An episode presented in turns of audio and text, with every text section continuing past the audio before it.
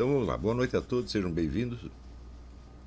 É, eu espero com este curso aqui desfazer assim, um punhado de confusões que existem não só na sociedade brasileira, mas por toda parte, aqui nos Estados Unidos inclusive, a respeito do fenômeno do esoterismo. A própria uh, palavra já é por si mesma fonte de muitas confusões, por ser usada para designar muitos fenômenos diferentes. Mas de qualquer modo, nós vamos partir dizer, da distinção estabelecida nos textos do René Guénon, que pode ser usada como medida de aferição para o resto que nós vamos dizer aqui. Então, segundo René Guénon, todos os fenômenos da espiritualidade humana se dividem em dois aspectos. Um exotérico, que é se diz respeito à religião é, popular, que seria, então, em princípio, obrigatória para todos os seus fiéis ou para todos os membros de uma determinada comunidade, e o aspecto esotérico ou interno, é, que se destinaria especificamente a pessoas mais dotadas e mais interessadas, sobretudo. A distinção remonta a uma, uma cena da vida do profeta islâmico Muhammad, no qual alguém viu um grupo de, de pessoas, dos seus companheiros, é, em volta de uma árvore, dedicando a certas preces que não eram comuns, que não, eram, é, não faziam parte das cinco preces obrigatórias diárias, eram outros ritos meio, meio estranhos. E eles perguntaram para ele o que, que era aquilo. Ele disse: não, aqueles são ritos que não são obrigatórios, não foi Deus quem os obrigou, eles fazem isso porque querem, devoção é, pessoal, voluntária. E a partir daí, então, se consagram esses dois tipos de ritos.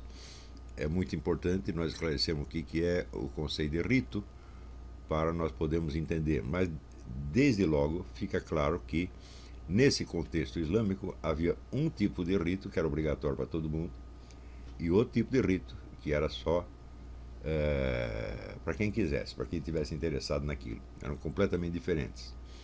Também, vamos dizer, as duas comunidades também eram diferentes. Uma abarcava o conjunto inteiro dos fiéis e outro apenas pequenos grupos. Esses grupos foram se é, perdurando ao longo dos tempos e repassando às gerações seguintes os seus ritos, as suas práticas, é, as suas doutrinas, etc, etc. E isso existe então no Islã desde a sua, uh, desde a sua fundação. Né? E com o tempo, essas, uh, essas comunidades menores adquiriram o nome de Tasawuf, que tem algo a ver com lã, que era um manto que eles usavam, que é o que dizem, né?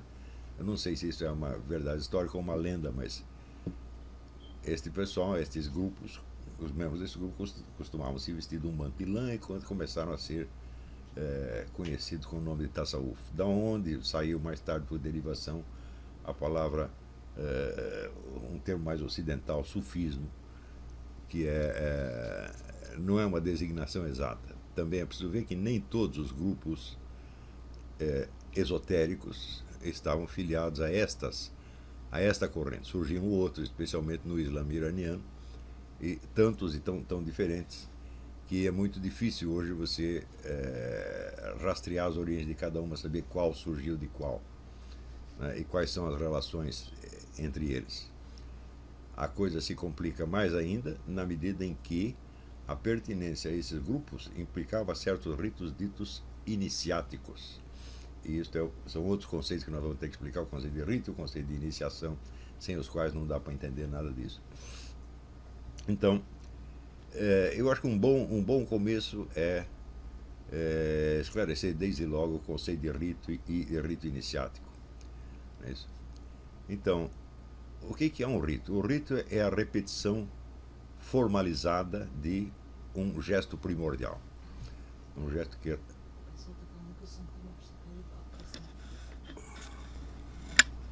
Então, o que, que é um rito? Um rito é uma repetição formalizada de um gesto primordial. É? A criação do mundo, uma, uma revelação específica, um momento qualquer da história divina do mundo. É... Existem, evidentemente, vários tipos de ritos. Tá certo? O mais comum são os chamados ritos mágicos. Ritos mágicos são aqueles através nos quais, através de um jogo com as formas dos entes e, portanto, com as suas eh, afinidades, ao menos aparentes, eh, o sujeito controla certas forças sutis da natureza. Tá certo? Eh, talvez o exemplo mais claro disso aí possa ser dado como funciona essa coisa de forças sutis da natureza. O exemplo mais claro, mais banal e hoje muito conhecido é o, o da acupuntura chinesa. É então, na medicina tradicional chinesa se dizia que havia no corpo humano certos trajetos por onde circulava a energia, certas vias por onde a energia circulava. E que você tocando um desses pontos, você afetava não só aquele ponto, mas todos aqueles que estivessem conectados ao mesmo trajeto. Então o sujeito poderia, por exemplo, dar uma agulhada no dedão do seu pé para afetar o seu fígado. E assim por diante. Quando isso chegou uh, ao conhecimento do Ocidente, sobretudo a partir da visita do Richard Nixon à China, foi o Nixon que restabeleceu a, as relações eh, comerciais diplomáticas com a China, uh, a coisa se disseminou e a eficácia da medicina uh, tradicional chinesa despertou, evidentemente, o interesse de explicá-la. Então, a primeira hipótese que surgiu foi que a energia deveria estar circulando pela rede nervosa, partindo do princípio de que não pode haver uma circulação de energia sem um canal material por onde ela circule. Tá que é dizer, um preceito materialista moderno, totalmente estranho às civilizações antigas tradicionais, mas que né, no mundo moderno era quase um dogma. Então eles fizeram um teste de eh, injetar um radioisótopo em determinados pontos da acupuntura para ver para onde ele circulava. E para grande espanto geral, ele não circulava pela rede nervosa, mas circulava por esses canais imateriais que foram chamados de meridianos. Então, este é um exemplo, dizer, de força sutil da natureza. Ninguém sabe qual é, vamos dizer, o substrato, por que, que existem esses, esses meridianos, né? E como é possível a energia circular de maneira sistemática e identificável né, por canais inexistentes, tá certo?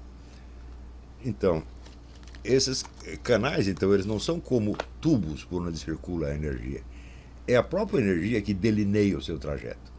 Então isso quer dizer que além da sua estrutura anatômica e da rede de processos fisiológicos conhecidos, existe uma terceira rede puramente energética por onde esta energia circula. É, então, o controle desse tipo de energia sutis da natureza é o que se chama magia. Quer dizer, você não está ali, você não está invocando um Deus, você não está pedindo nada, você está no, no comando da situação. Tanto, tão logo você identificou aqueles processos energéticos, você pode, é, em princípio, é, manipulá-los. Mas existe um texto muito interessante do Claude Lévi-Strauss que se chama O Feiticeiro e Sua Magia, onde ele estuda o fenômeno amplamente reconhecido de que certas tribos indígenas, tanto da África quanto da América, é possível o feiticeiro matar uma pessoa por processos puramente mágicos. Tá certo? Então, essas mortes foram observadas e o Levi Strauss fica ali embasbacado, como é possível? Quer dizer, nós sabemos que a coisa funciona, mas o feiticeiro não tocou no sujeito, não deu um tiro nele, não deu uma martelada na cabeça, né? não deu uma facada na barriga ele não fez absolutamente nada, ele ou mexeu num bonequinho, ou disse certas palavras, etc., e o camarada morreu. E ele é, arrisca a explicação de que isso só funciona em meios culturalmente homogêneos, onde todo mundo crê na eficácia desse procedimento. E como todo mundo crê, basta o sujeito saber que fizeram a feitiçaria contra ele, ele já começa a ficar apavorado, e é, isto vai aos poucos é, inibindo a, a microcirculação e você tem a falência de vários órgãos. Mas é uma, é uma hipótese.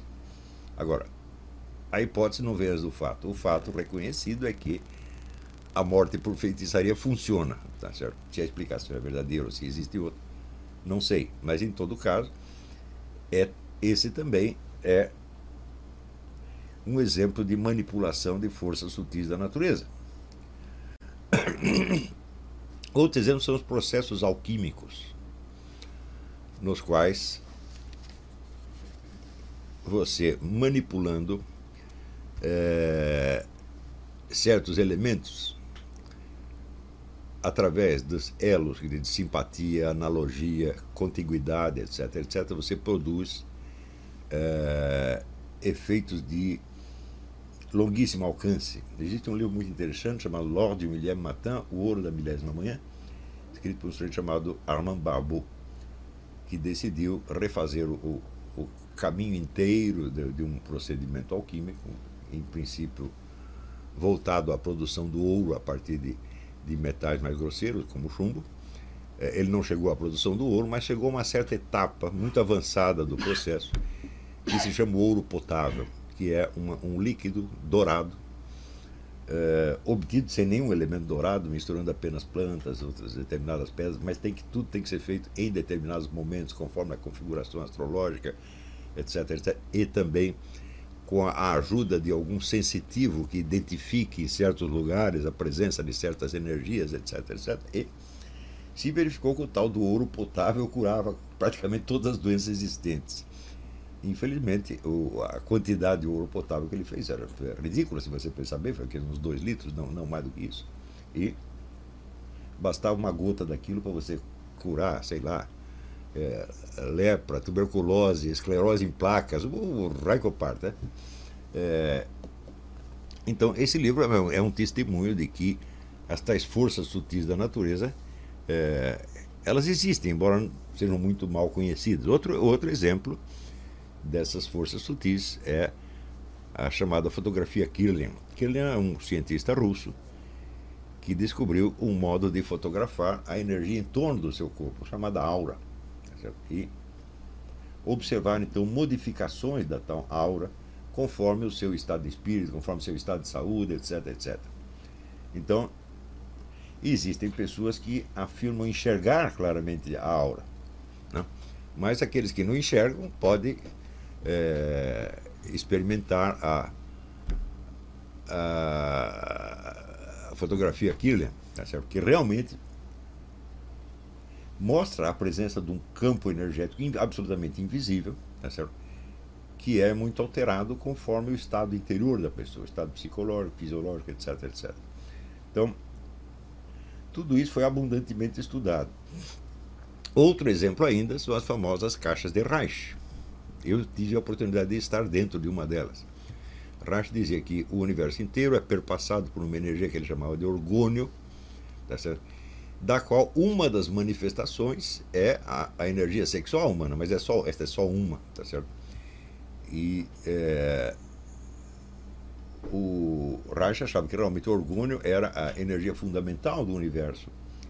E ele até descrevia, por exemplo, a, o advento e morte de Jesus Cristo como uma imensa explosão de orgulho.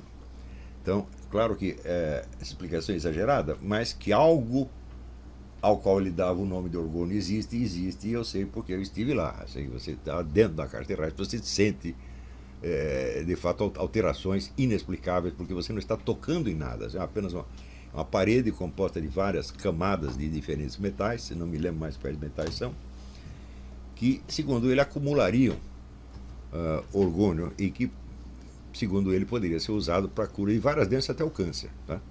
Então, tudo isso é um exemplo de energia sutis. Em todos esses casos, você não está se dirigindo a uma divindade. Você está apenas, por assim dizer, dialogando com elementos invisíveis. O fato de desses elementos serem invisíveis não quer dizer que não sejam materiais, de, de algum modo. É claro que o são, porque senão não afetaria o corpo humano. Então, mas é uma matéria sutil. São Tomás de Aquino tem um tratado sobre as forças sutis da natureza e a existência dessas forças foi universalmente é, reconhecida. Tá Às vezes essas forças são personificadas. Por exemplo, no mundo islâmico, elas são chamadas de jins, de onde sai a nossa palavra gênio. Né? Então, os jins são elementos invisíveis da natureza, mas são perfeitamente materiais de algum modo, tá certo? E é, daí o conceito islâmico do demônio é muito diferente do conceito cristão. O demônio para eles não passa de um jin, ele é o rei dos jins. Né? É, então existem jins é, benignos e malignos. Os jins benignos são, eles aderem ao Islã e rezam junto com as pessoas.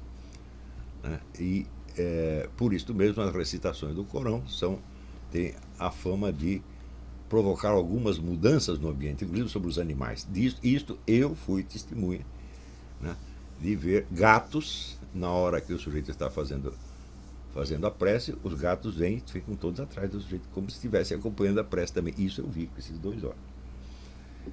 Então, tudo isso são forças sutis da natureza. Hum? Qualquer manipulação desses elementos é chamada magia. Tá certo? Então, a magia não tem, evidentemente, alcance religioso nenhum. Tá certo? É, o alcance religioso começa na hora em que você começa a se dirigir a personagens de uma escala já propriamente espiritual. Quer dizer, não são forças materiais, de maneira, de maneira alguma. Mas são forças, são elementos que controlam o mundo, mundo material. Anjos, por exemplo. Né? Então, dentro dos ritos que nós chamaríamos mais propriamente religiosos, é, existem vários tipos também. Quer dizer, um deles são os ritos propiciatórios, quer dizer que você vai iniciar um empreendimento qualquer, então você pede a proteção dos anjos de Deus, etc, etc. Né? Também, nesse sentido, existem ritos sacrificiais, onde você sacrifica algo, tá certo? Em, uh, que teoricamente agradará aos deuses. De ritos propiciatórios e, e sacrificiais existem em todas as religiões do mundo, de algum modo. Não é isso? Alguns funcionam, outros não funcionam. Não, sabe, não sabemos por quê. Tá certo? E dentre esses muitos ritos, é, existem alguns ritos que são chamados ritos de agregação. O que é o rito de agregação? Existe uma comunidade religiosa e ela forma o que no esoterismo se chama uma egrégora. Egrégora é o ser psíquico da comunidade. Segundo René Guénon, todas as preces individuais não se dirigem diretamente a Deus nem aos anjos, mas em primeiro lugar à egrégora. Então é através da egrégora elas chegam numa, numa escala mais alta. Isso quer dizer que se o indivíduo fora de uma comunidade religiosa, o não membro, ele rezar aquilo não vai funcionar de maneira alguma. Segundo que não. Né? Se é assim ou não é, eu não sei. Mas o rito de agregação torna você um membro da egrégora. Você passa a participar daquele, daquele ser psíquico, tá certo? É, a noção que existe no cristianismo do corpo místico de Cristo é algo mais do que isso, é um pouco diferente disso aí, mais tarde eu vou, vou explicar. É, e por fim existem os ritos iniciáticos. O que é um rito iniciático? Um rito iniciático é uma série de gestos imitativos, um gesto primordial, evidentemente, que dão acesso ao indivíduo, dão ao indivíduo o acesso a uma outra esfera de ação espiritual que ele não tinha antes de maneira alguma. Tá certo? Quer dizer, há uma mutação uh, espiritual nítida, como se você adquirisse uma espécie de supraidentidade, um, um andar superior da sua, da sua pessoa que uh, você não tinha antes de maneira alguma. Então, segundo o René Guénon, esses ritos iniciáticos são próprios de sociedades esotéricas. Que são sociedades esotéricas? São organizações como aquelas daqueles companheiros do Mohamed que eu falei no começo.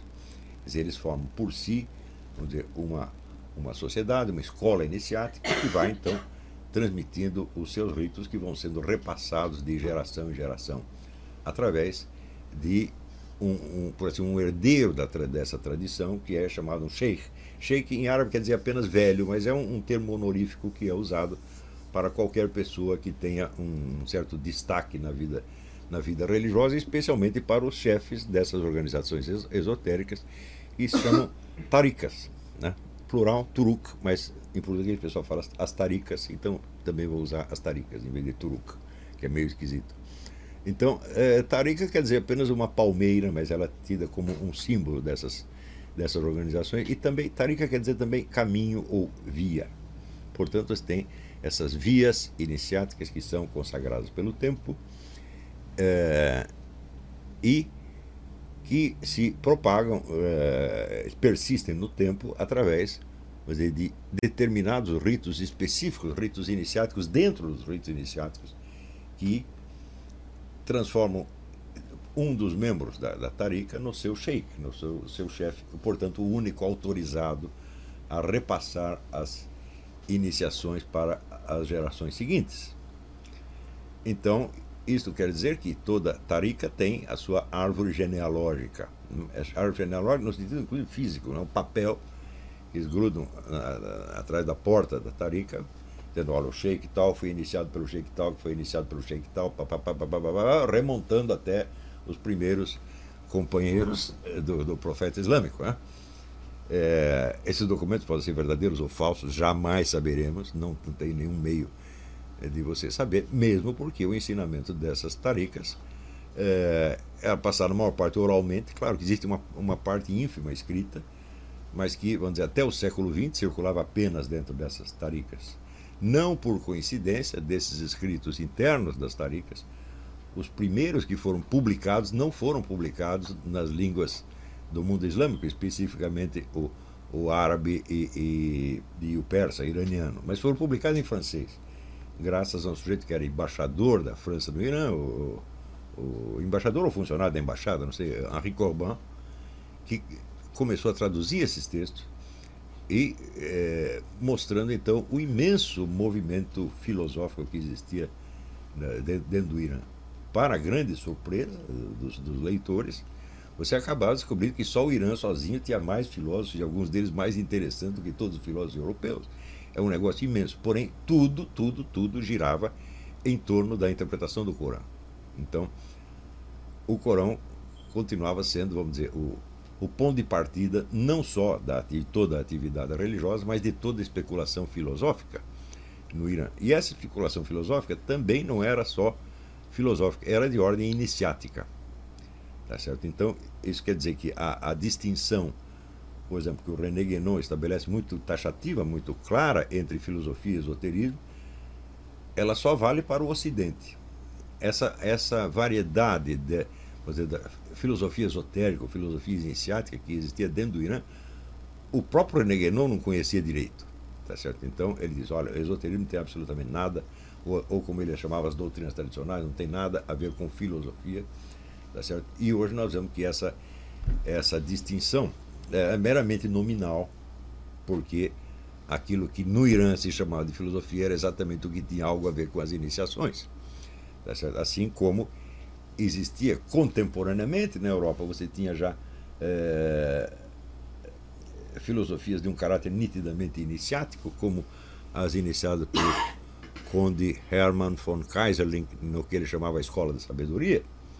Mas, até hoje, esta linhagem iniciática do Hermann von Kaiserling existe ainda. Eu tive a oportunidade de assistir uh, aulas com o filho dele, Arnold Kaiserling, e ali é puro, puro esoterismo, é astrologia, é magia, é alquimia, é... e tudo isso leva para eles o nome de filosofia. Do mesmo modo, no Irã, o que se chamava de filosofia era englobava para assim dizer, o esoterismo. Ao passo que nos países islâmicos de origem especificamente árabe, né, como Egito, Iraque, etc., etc., eh, desde cedo houve uma, uma linha demarcatória entre o esoterismo, o sufismo, se quiserem chamar, eu não gosto dessa palavra, mas é entre o esoterismo e a filosofia. Então, se você ler as obras de Al-Ghazali, por exemplo, Al-Ghazali era um famoso teólogo islâmico, portanto, uma autoridade exotérica, uma autoridade da lei islâmica, da Sharia, como se chama, e, ao mesmo tempo, um, um, um sheikh sufi. Tá certo? E é, ele escreveu um livro que chama Destruição dos Filósofos, onde ele diz que a filosofia é uma linhagem de herança puramente grega, destinada à especulação puramente racional e que, portanto, não poderia alcançar né, os supremos mistérios da revelação corânica. Tá certo? Aqui, um outro filósofo, chamado Averroes, respondeu com uma, um outro livro chamado A Destruição da Destruição. Então, essa, essa disputa entre filosofia e esoterismo é muito clara no Islã e, e muito intensa. Não é só disputa, isso é uma hostilidade mesmo. Né? O, o, diz até que quando morreu, uh, uh, Averroes, então, William, se isso for acontecer na morte de Averroes Avicena, você me desculpe, mas isso não é importante, por exemplo, que é apenas uma fábula. É, a sua biblioteca foi transportada e foi transportada, puseram os, os livros todo o cara num, num burro, num asno. Né? E o asno ia transportando aquilo, né? E diz que então o Sufi, mestre Sufi Ibn Arabi, viu naquilo um símbolo do próprio Averroes, né? o asno carregado de livros. Né? Então, por aí, por esse, essa fábula, eu não sei se é verdadeiro ou falso, mas é, circula no mundo islâmico. É, você vê o desprezo que um, um esoterista poderia ter pela filosofia tida como mera atividade racional. Porém, isso só vale para o Islã árabe, tá certo? que não é o centro principal da atividade filosófica islâmica. O centro é o Irã, evidentemente. O Irã ganha de todos assim, é, na proporção de 100 para 10, vamos dizer. Né? Ao mesmo tempo, dentro do Irã se desenvolviam outras linhas esotéricas que não estavam ligadas às taricas, que eram é, vinham da própria origem dizer, do, do, da religião do Islã iraniano, que desde o início é, se caracteriza como membro da, da, da ala xiita. Shia quer dizer apenas os companheiros, e se designa os companheiros do Ali. Ali era o, o genro de, do profeta Mohammed. Né? E logo que o profeta morreu, surge uma disputa se o, o, a chefia, a liderança do mundo islâmico seria apenas de ordem política e civil ou se seria uma liderança espiritual também. Então, a maioria adere à ideia de que não, a profecia acabou, tá certo? O profeta, enquanto tal, não tem sucessores. Agora nós temos só que administrar o Islã, né? Uh, politicamente, juridicamente, e nada mais será acrescentado à profecia. Mohammed teria sido, como ele diz, o selo da profecia. Mas teve lá uma, digamos, uns 10 ou 15% que disseram não. A profecia continua e o sucessor do profeta é o Ali, o genro dele, que era um, um herói de guerra, um homem de um, prestígio enorme. E Ali então passaria né, o, o bastão da profecia de geração em geração numa sucessão de eh, imãs. Imam é uma palavra que designa o, o, genericamente, o sujeito que dirige a prece, prece numa mesquita. Se você entra numa mesquita, você ver 500 homens rezando e na frente deles tem um que está puxando a prece, e esse é o imã. Mas, no contexto especificamente iraniano, imã é, é usado, a mesma palavra é usada para designar o líder espiritual, quer dizer, o sucessor da, da, da, da missão profética, que continua recebendo revelações depois de, de é, Mohammed. Então, existe uma linhagem de imãs, até que chega ao 12 imã, o qual desaparece misteriosamente e até hoje estão esperando a sua, a sua volta. Tá certo? Mas é uma coisa como o Dom Sebastião em Portugal. O homem sumiu e fico esperando ele voltar, porque vai. Daí que vai trazer uma mensagem espetacular. E nessa mensagem espetacular, quando ele voltar, então o Islã dominará o mundo. Então, isso tudo existe no mundo iraniano, no mundo xiita. Né? O mundo xiita tem é, pequenas diferenças em relação ao, ao, ao Islã majoritário, tá? É, que segue a Sharia. A Sharia é o conjunto, vamos dizer, dos mandamentos deixados em parte no Corão e em parte no que chama Hadith. Hadith são ditos e feitos de Mohammed. Talvez não existe personagem na história cuja vida tenha sido documentada nos seus mais mínimos detalhes do que Mohammed. A coleção inteira dos Hadiths são aproximadamente 40 mil. Dizer, coisas que ouviram ele dizer ou que viram ele fazer e que então se tornam é, modelos a serem imitados ao, ao, ao longo do tempo. É, abrange todos os aspectos da vida, de modo que se calcula que, assim como a revelação do Corão pelo arcanjo Gabriel a Mohammed levou 28 anos para ser completada, então acredita-se que o aprendizado do Islã também deve levar 28 anos até você aprender os últimos eh, mandamentos que estão consagrados no, no Corão e no Hadith. Quer dizer, no, no Corão você tem o resumo dizer, dos cinco, chamados cinco pilares, são cinco obrigações regulamentares? A, a, prece diária, o jejum no Ramadã, a peregrinação à Meca, o zakat, que é a esmola obrigatória no fim do Ramadã, etc. Então são cinco, cinco pilares. Se o sujeito cumpre esses cinco pilares, ele está dentro do, do Islã. E existe no Islã um notório rito de agregação, que é a chamada declaração de fé. Declaração de fé, o sujeito, o sujeito reúne a mesquita e diante da mesquita ele diz né, ritualmente as palavras La ilaha illallah Muhammad Rasulullah. Quer dizer, só, só Deus é Deus e Muhammad é seu profeta. Se ele acredita nisso ou não, não tem a menor importância. É porque existe um hadith que diz: os hipócritas são nossos amigos. Então, se o sujeito diz da boca para fora, não interessa, ele é, agora já é membro e será tratado, vamos dizer, como, um, um membro com todos os seus direitos, embora os outros saibam que ele é hipócrita, que ele não acredita em nada daquilo. Então, o fato de não haver neste rito o elemento fé, né, mostra que é claramente um rito de agregação. Não há nenhuma transformação interior. Há apenas um compromisso assumido perante a comunidade. Como mais ou menos você se alistar num exército. Alista no exército, ele adquire certas obrigações e certos direitos, sem que ele tenha que ser interiormente afetado por isso. Um camarada totalmente pacifista e contrário à guerra pode se alistar no exército e será tratado como um soldado igual aos outros. Do mesmo modo, no Islã, então, a declaração de fé é caracteristicamente um rito de agregação, que não implica nenhuma transformação é, interior. Tá é, depois, as, as outras obrigações são também regulamentares e nenhuma delas implica a fé. A noção de fé é totalmente desconhecida no mundo islâmico. As pessoas traduzem, né, às vezes, a, a própria palavra religião é altamente enganosa neste, neste aspecto.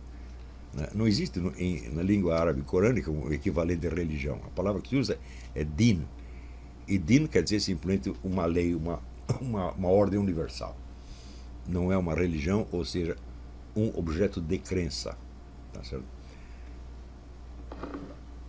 Então, por isso é que você vê que o, o Islã não é uma religião no sentido ocidental, quer dizer, um, uma crença íntima do sujeito. Não é.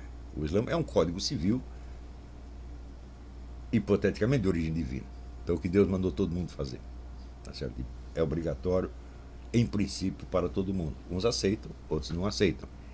E os que aceitam, mesmo da, boca, da boca para fora, passam a ser, então, uh, membros do, Dar es Salam, que é a casa da paz, e o resto está no Dar el Harb, que é o mundo da guerra. Então aqui tem a paz, é entre aqueles que fizeram a declaração de fé, sinceramente ou não, mas eles estão incluídos ali, e o resto é o mundo da guerra, onde estão todos os infiéis, dos quais alguns se aceitarão o Islã. Até a palavra conversão é errada, é, aceitarão o Islã ou não. Hum? Agora, dentro deste, deste, desta imensidão do mundo islâmico, são 50 países, é, existem as várias linhagens esotéricas, algumas sufis, outras não. E ali a coisa é completamente diferente porque se trata de um comprometimento profundo do indivíduo com não só com o ensinamento e com as práticas que ele vai fazer, mas com a pessoa do seu sheik. Hum? Então, o sheik lhe passa a iniciação e você imediatamente assume a obrigação de obedecê-lo em absolutamente tudo. Né? Existe um, um, dito, eu não se lembro de quem é, eu não lembro nem se é um dos hadiths, que diz que o, o, o iniciante né? o, como se chama, fakir, né? o, o, é chama, o recém-ingresso é chamado fakir, plural fucará. Né? Os fucará se colocam na mão do sheik como o cadáver se coloca na mão do lavador de cadáver. Quando o sujeito muçulmano morre, o cadáver dele tem que ser lavado antes de ser enterrado. Então, quer dizer, é obediência totalmente passiva em todos os aspectos da vida.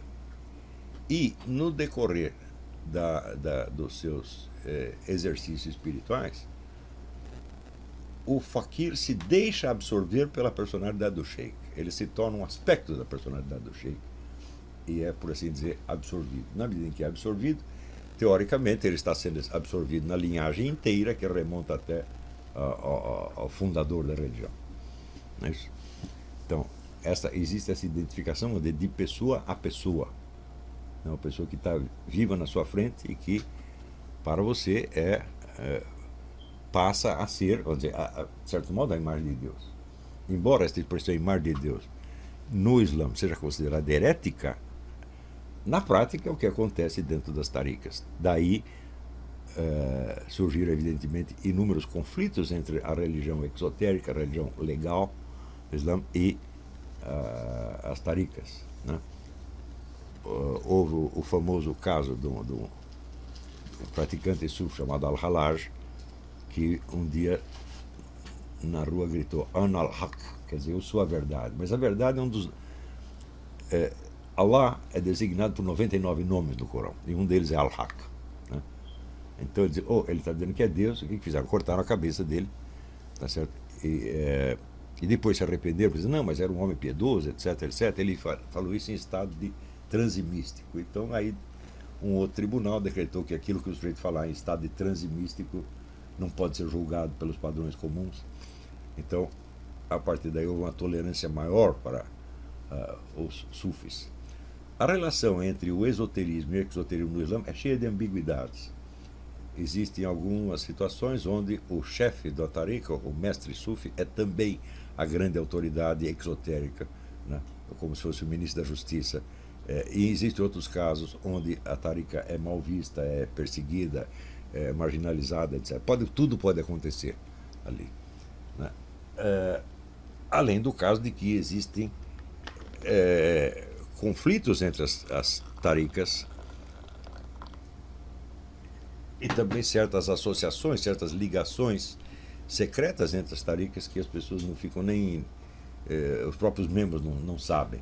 Tá Isso aí é uma rede ainda mais complexa. Se você pegar as lojas maçônicas do mundo, tá tudo entre elas pode acontecer. Tá Todas as relações possíveis e imagináveis, de modo que quando alguém fala a maçonaria, eu digo, bom, já não sei do que está falando, porque isso aí é uma rede tão complexa que não dá para você é, mapear. Entre as taricas o negócio é mais confuso ainda, mesmo porque tem muito mais sufis no Islã do que maçons no Ocidente. Né? Então, este dizer, é o quadro de referências dentro do qual o Guénon elabora os seus conceitos de esoterismo e exoterismo. Tudo o que ele diz a respeito é baseado no modelo islâmico. Então, evidentemente, partindo dessa perspectiva, quando você olha não o mundo islâmico, mas o mundo cristão, então, aparentemente, deveria haver também no mundo cristão né, a religião exotérica, religião popular para todo mundo, e dentro dela, dizer, um esoterismo que seria praticado especificamente por certas organizações esotéricas dentro do cristianismo, mas vamos dizer, fiéis de algum modo ao exoterismo, à religião cristã, mas com os seus ritos próprios, a sua iniciação própria e, portanto, a sua linhagem própria ao longo uh, dos, dos, séculos. Tá certo? E, dizia René Guénon, uh, de tudo que pode ter havido de esoterismo cristão em outras épocas, especificamente na Idade Média, só sobraram duas organizações, que são uma a maçonaria e outra a companheiragem. A companheiragem é, entre outras, uma iniciação de ofícios, já explicarei o que é isto, é, do qual acho que tinha, sei lá, três, três membros na França, não é com a maçonaria que tem no, no mundo inteiro. Mesmo assim, dizia ele, essas estão numa decadência extrema e teriam que ser é, consertadas, corrigidas, teriam que restaurar a, Maria, atrás de você tem um livro amarelo aí, um grande.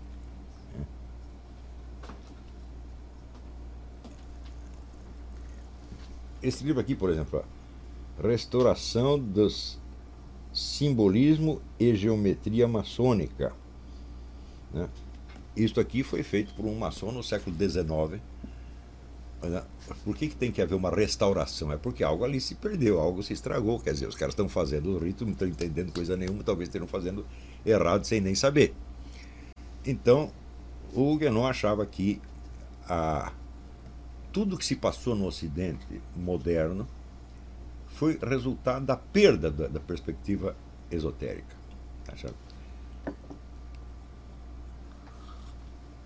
Quer dizer, teria havido um esvaziamento do esoterismo e, portanto, um esvaziamento do sentido da própria religião exotérica. Quer dizer, eles comparam no mundo islâmico é, assim, a casca e o miolo. Quer dizer, a religião exotérica é a casca e a espiritualidade esotérica é o miolo. Então, se tirou o miolo, sobrou somente, somente a casca. Não é isso? É, esse diagnóstico parecia bastante verossímil pelo fato de que, a partir do século XIX, você vê cada vez mais a religião cristã se transformando apenas num sistema de moralidade pública. Não é isso? aqui nos Estados Unidos é notório, né? É uma coisa que não tem alcance espiritual nenhum, mas que, teoricamente, as pessoas devem obedecer porque é decente. Então, a religião teria ser resu resumido a moral e a moral, por sua vez, a decência. O que é a decência? A decência é o aspecto exterior da, da moralidade, né? é a aparência de moralidade. No sentido da mulher de César. Né? A mulher de César não basta que seja honesta, ela tem que parecê-lo também. Tá certo? Então, a religião é absorvida na moral e a moral é absorvida na decência. Então, o Guénon achava que isso era resultado da perda do esoterismo. Né? E, naturalmente, ele começou a rastrear as organizações iniciáticas cristãs até, dizer, até a Idade Média, para ver as transformações históricas que elas tinham sofrido e que as tinham por um lado, marginalizado e, por outro lado, estragado até por dentro. Dizer, o esforço que o René Guénon fez para restaurar o sentido da doutrina maçônica dentro da própria maçonaria é um negócio gigantesco. Tá certo? Mas se você perguntar para mil maçons quem é René Guénon, 999 não sabe. Quer dizer, então posso dizer, não funciona, simplesmente não funcionou. Né?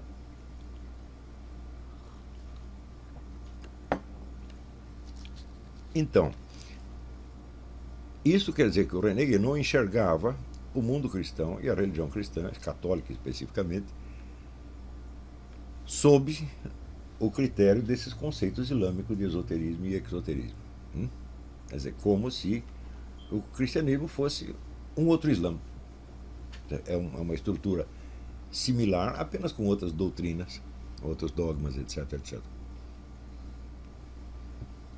Então, é da maior importância saber se esse diagnóstico é verdadeiro ou não. Como é que se coloca esta coisa de esoterismo e exoterismo dentro do quadro cristão? É isso? Então, para isso é preciso estabelecer uma segunda distinção que eu obtenho do próprio René Guénon, mas que não foi inventado por ele, é uma coisa tradicional, que distingue, vamos dizer, os ritos iniciáticos entre ritos de pequenos mistérios e de grandes mistérios. Os pequenos mistérios são mistérios do cosmos, da natureza, da história, do ser humano, etc, etc. É, incluindo, evidentemente, nisto a alquimia inteira, quer dizer, a transformação dos metais, né? a, a astrologia, quer dizer, a relação entre é, a vida humana na Terra e as posições dos planetas no céu, a geomancia, quer dizer, o, o, a leitura né, dos acontecimentos futuros através de indícios na, na, Terra, que foi mais tarde transformada numa verdadeira ciência por um, um geólogo alemão chamado Willy Helpach. Ele escreveu um livro interessantíssimo chamado Geopsique, que por um, dizer, um, uma coincidência incrível tem uma tradução brasileira antiga já, mas tem, geopsique. Né? Então, então, todos estes mistérios, inclusive, vamos dizer, a ciência do governo, a ciência do poder, tudo isso faz parte dos pequenos mistérios. E os grandes mistérios são aqueles que dizem respeito à eternidade, a Deus, a vida após a morte, as, a, as esferas mais altas da espiritualidade, etc, etc, etc. Ora, Então aí surge inevitavelmente a pergunta: existe o esoterismo cristão? E segundo, o esoterismo cristão é aquilo que o René Guénon está dizendo dele, quer dizer, algo que era praticado e que só sobrevivia dentro das organizações iniciáticas, à margem, por assim dizer, da religião eh, majoritária, exatamente como no Islã. É assim que as coisas, eh, foi assim que as coisas aconteceram. Tá e eu espero deixar muito claro isso no decorrer desse curso. Hoje eu vou dizer um pouquinho, mais tarde eu esclareço mais. É... Agora, o fato é que a partir desse diagnóstico, o René Guénon desenvolve a noção, dizer, da, do que ele chama crise do mundo moderno. Então, a crise do mundo moderno é a queda do Ocidente no materialismo mais grosso, mais, mais crasso, é, a partir, sobretudo, do século XVIII e XIX.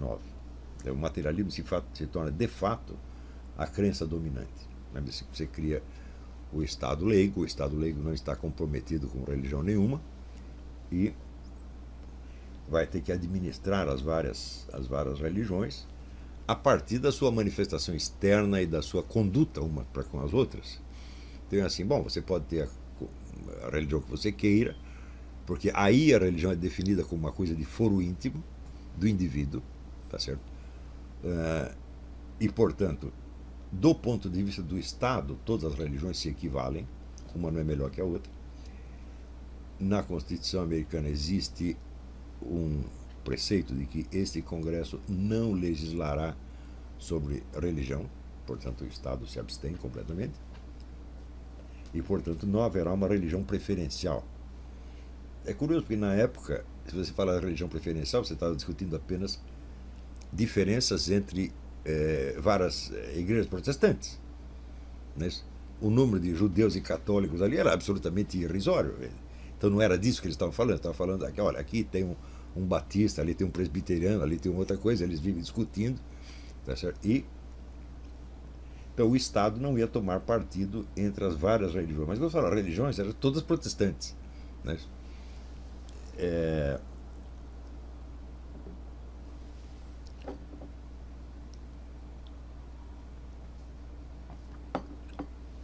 E este, este, por assim dizer, indiferentismo em matéria religiosa estava consagrado nos regulamentos da maçonaria. Quando, é, em mil, 1717, mais ou menos assim, existe um par de criaturas, um inglês e um francês, né? É, Anderson e Desaguliers, que criam o regulamento da maçonaria moderna.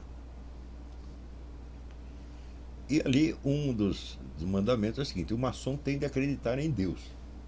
Ele não pode ser ateu.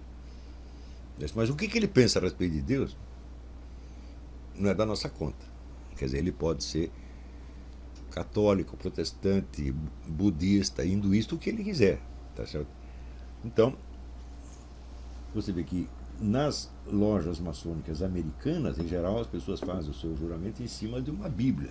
Tá certo? Mas é uma Bíblia maçônica, que é a tradução inglesa do Ray James, com uma introdução e notas de ordem maçônica sobre os ritos maçônicos. Né?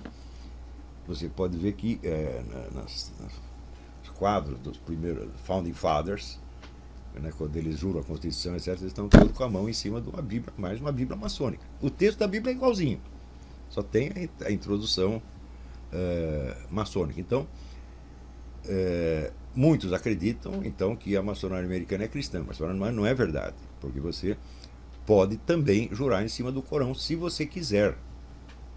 E veja que isto começa, então, na maçonaria, tá certo? É, e se propaga para dentro do mundo político americano, onde recentemente houve um deputado eleito, né, Kate Ellison, que fez o seu juramento de fidelidade sobre o Corão e não sobre uh, a Bíblia. Isto, para o maçom, é inteiramente é, legítimo. Nós vamos estudar depois a origem e os fundamentos, a razão de ser deste indiferentismo moral que começa nas guerras de religião do século XVI e XVII. Né? É... Não deixa de ser interessante que o próprio René Guénon, que era dizer, um iniciado maçom e um dos grandes teóricos da maçonaria de todos os tempos, ele acusa Anderson e Desaguliers de terem sumido com a questão da origem católica da maçonaria. Quer dizer, um maçom de primeiríssimo plano está acusando os fundadores da maçonaria moderna de ter varrido para baixo do tapete um elemento é, é, importante da, da história e inaugurado, portanto, esta fase do indiferentismo religioso. Mas, por outro lado, se não fosse esse indiferentismo religioso, como é que poderia o René Guénon estar é, falando tanto de Islã dentro de um contexto maçônico. Não, não seria possível. Né? Então, de certo modo, a obra do, do René Guénon se torna possível dentro da esfera maçônica graças a esse erro que ele atribui aos fundadores da maçonaria moderna. Digo maçonaria moderna porque, de fato, a maçonaria remonta a muitos séculos antes, através das corporações. Corporações é, eram organizações de profissionais de uma certa área, por exemplo, médicos ou, ou construtores, pedreiros, né, empreiteiros, como nós chamaríamos hoje, é, que transmitia então aos seus membros não só as técnicas do ofício, a ciência né, que eles iriam praticar, mas também a sua formação religiosa, tá certo? É, e especificamente, isto é o lado mais interessante da coisa, transmitiu os segredos de ordem material que veiculavam em si um conteúdo de ordem espiritual. Se nós perguntarmos, mas por que, que foi justamente a corporação dos pedreiros ou empreiteiros, isto é, a, a futura maçonaria, que adquiriu um prestígio maior que as outras? É simples, porque a arquitetura, se você ler no livro clássico do arquiteto romano Vitruvius, a arquitetura é a arte que reúne todas as ciências. Você, para ser arquiteto, você precisa saber aritmética, geometria, é, física, medicina, é, ecologia, tudo, tudo, tudo, tudo. Quer dizer, você, a arte da construção é uma espécie de ciência universal. Entende? E por isso mesmo ela adquire um, um prestígio muito maior que as outras.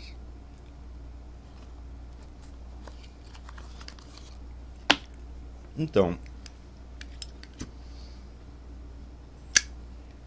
é notório, vamos dizer, que até uma certa fase na história, que nós chamamos de Idade Média, é, todo o conhecimento esotérico dessas organizações estava, por assim dizer, consolidado em pedra. Você pega qualquer é, catedral gótica, Notre Dame, a Catedral de Chartres, Catedral de Reims, etc., é, você vai ver todos os elementos da astrologia, da alquimia, da geomancia, todo o simbolismo natural está, está todo ali. E então isso quer dizer que até esta época esses conhecimentos de ordem esotérica não eram tão esotéricos assim. Eles estavam assim à disposição de todo mundo. Uns entendiam, outros não entendiam, uns se interessavam, outros não se interessavam. Mas se você quisesse aprofundar isso, você se aprofundava. Só existe o pequeno detalhe. Bom, peraí, eu estou pulando. Regnault então acreditava que o Ocidente tinha entrado num caminho destrutivo por perder a noção da espiritualidade e especificamente por perder o esoterismo. Só tinha sobrado o exoterismo católico ou protestante, reduzido, portanto, a regulamentos de ordem eh, moral, por assim dizer. Dizia ele, nem por isso essa religião perde sua legitimidade. É uma religião revelada, ela mantém a sua autoridade, etc., mas ela está em versão diminuída. E a única maneira de restaurá-la é reinjetar nela o esoterismo. E o esoterismo só sobrou, só diz ele, só restou no Ocidente através destes últimos remanescentes das iniciações de ofício, que são a maçonaria companheirária. Por outro lado, a maçonaria companheirária também se desgastaram muito, perderam muito do seu alcance espiritual e se reduziram, por assim dizer, a um ritualismo oco. É isso? Olha, eu tive a ocasião de verificar isso aí, porque uma vez eu escrevi um artigo sobre o simbolismo maçônico na flauta mágica de Mozart e imediatamente vários grupos maçons se interessaram pelo negócio e me chamaram para fazer conferência. E eu cheguei lá eu vi que os caras não entendiam absolutamente. Eu nunca fui maçom na minha vida, mas eu tinha estudado o negócio. Né? Eles não entendiam lufas do, do simbolismo maçônico e muito menos das doutrinas metafísicas da maçonaria. Fiquei espantado com aquilo. Portanto, o negócio tinha virado mesmo um uh, ritualismo uh, exterior. Então, eu na época tinha um, um colega no, no, movimento astrológico paulista, que era um, um líder dos astrólogos paulistas, que era um sujeito importante na maçonaria, e eu ficava muito espantado de perceber que ele não captava a diferença entre aquilo que o René Guénon chama de ocultismo, que é um fenômeno especificamente europeu do século XIX, e o esoterismo. Quer dizer, o ocultismo entra aí, espiritismo, eh, teosofia, antroposofia, eubiose, eh, todo este esoterismo popular, por assim dizer, que o René Guénon abominava e que ele achava que tinha que ser destruído para poder restaurar o verdadeiro esoterismo. E eu vi aquele sujeito e falei, pô, mas ele é um cara importante na maçonaria, como é que ele não pega esta, esta eh, diferença, que é básica, né? É, também eu tive contato com outro sujeito, que é um camarada também importante na maçonaria, ao qual fui pedir ajuda para restaurar, para é, divulgar os livros, reeditar e divulgar os livros do Mário Ferreira dos Santos. É, numa das aulas seguintes eu vou mostrar vamos dizer, o elemento esotérico no, no, no Mário Ferreira dos Santos, que é de, de uma riqueza extraordinária. E daí o sujeito empinou o nariz e falou: Não, mas o Mário tinha esse negócio esotérico, quer dizer, não vai pegar bem no meio universitário. Eu falei: Mas e você não é esotérico, meu Deus do céu? Você é maçom, cara? Que, que, que raio de maçom é você que não tem esotérico, não tem esoterismo, né? E a conversa parou por aí. Então, isso quer dizer que os meus uh, poucos contatos que eu tive com a, a maçonaria real mostraram que eles estavam muito abaixo do, do nível que o René Guénon estava colocando os problemas. Mas,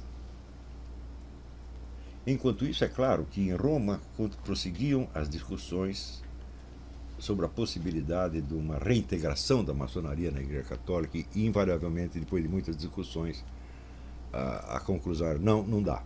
Não dá porque a maçonaria tem certas doutrinas que são uh, hostis à revelação católica e cristã de modo geral, então não dá para aceitar. É, toda hora essa discussão começa, recomeça, recomeça. O grande, grande defensor do, do, do, da ortodoxia cristã da maçonaria é um discípulo do René Guénon, chamado Jean Tourniac. Os livros dele são maravilhosos, mas no fim das contas tem a conclusão de falar você não convenceu os caras, essa é a verdade, né? É. Então, evidentemente, o, o simples fato do indiferentismo religioso da maçonaria a torna absolutamente incompatível com a, a religião católica. Restando saber se esse indiferentismo ele tem algo a ver com as raízes maçônicas antigas ou se é uma invenção do Anderson e Desaguilé. Né? Eu acredito nesta última hipótese. Né? É... Então, observando o que ele chama a crise do mundo moderno, e que ele descreve em termos, às vezes, até proféticos, no, no, no, livro Crise do Mundo Moderno e O Reino da Quantidade e os Sinais dos Tempos, onde tem, vamos dizer, vislumbres quase brilhantíssimos, quase proféticos, e ao mesmo tempo tem, tem erros monstruosos. Né? Um dos acertos é ele prever a desaparição do dinheiro impresso, que agora nós estamos vendo. Agora, isso já é uma proposta discutida abertamente nos círculos é, globalistas. Né? É, ele vê que o Ocidente afundou tanto na, na, decadência e na perda da espiritualidade que ele não tem mais como se consertar a si mesmo. Ele se precisa de uma intervenção.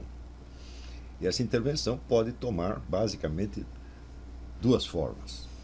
Primeiro, a restauração da Igreja Católica sob a orientação de mestres espirituais orientais, que, em princípio, diz ele, conservaram todo o legado esotérico. Né? E segunda hipótese, a primeira não funcionar, islamizar tudo de uma vez. Hum? Então, nós vemos que o René Guénon tentou influenciar os meios católicos através de uma série de artigos brilhantíssimos que ele escreveu para a revista Regnabit, quer dizer, Reinarás, é, nos anos 30, 20 e 30, uh, onde ele tentava, através da interpretação dos símbolos cristãos, restaurar uma espécie de consciência esotérica entre o seu público, uh, especificamente clerical.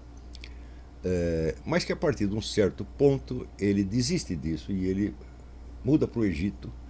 E no Egito ele se islamiza completamente. Não que ele tenha se convertido ao Islã, essa, coisa, essa noção é totalmente absurda. É, na esfera esotérica não existe conversão. Tá certo? Então, é, se você é um praticante sufi, você pode. Você está livre para praticar os ritos da religião que você quiser, isso não vai fazer a menor diferença, porque o que interessa não é a casca, é o núcleo. Hum?